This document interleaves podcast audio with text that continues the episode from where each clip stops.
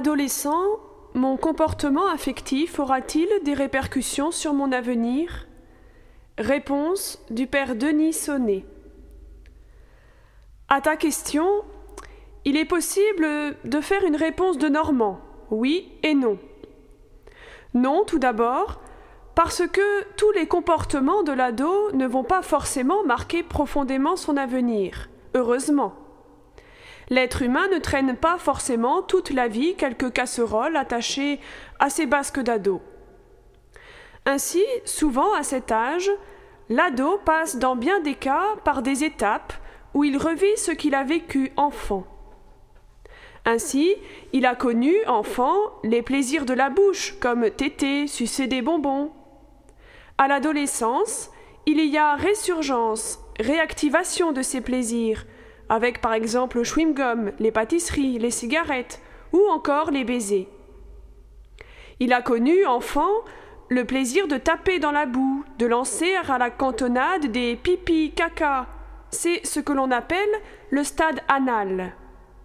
Adolescent, il va parfois se complaire dans des discussions d'une grande vulgarité, se complaire à voir des revues porno, accepter une malpropreté qui irrite à juste titre les parents. Enfant, il a joué aussi avec ses organes génitaux dont il faisait la découverte. Ado, il peut lui aussi chercher ses mêmes plaisirs solitaires quand il n'est pas pleinement heureux. Il va souvent connaître une étape narcissique où il s'admire dans sa glace, roulant les mécaniques ou admirant sa plastique. Rien d'étonnant non plus que son besoin d'aimer s'investisse d'abord vers une personne du même sexe, car le différent l'attire mais lui fait peur. C'est une tendance qu'il faut appeler homophile plutôt qu'homosexuelle. Or, en général, ces étapes passent avec le passage à l'âge adulte.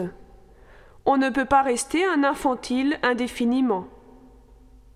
Cependant, oui, certaines expériences de l'adolescence peuvent laisser des traces profondes.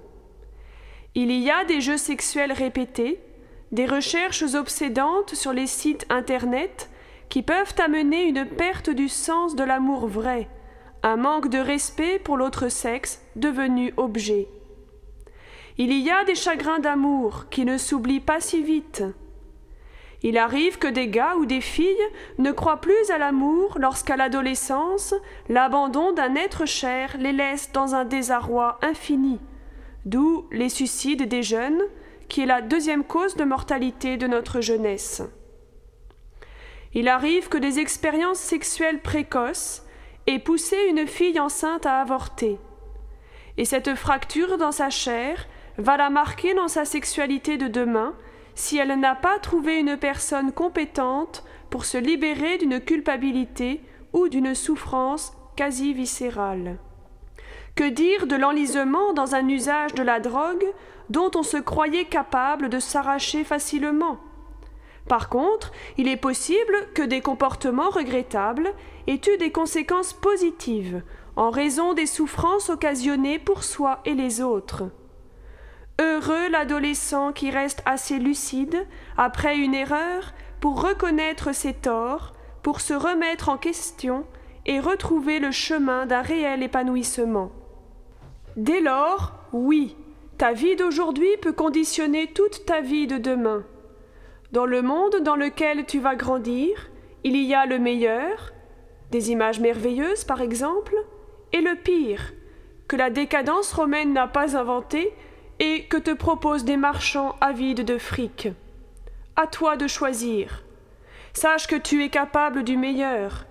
Deviens ce que tu es. Même si tu es nul en maths, tu as des qualités inouïes. Tu es plus quand même qu'un pépin de pomme qui est capable, lui, de donner un pommier avec des milliers de pommes.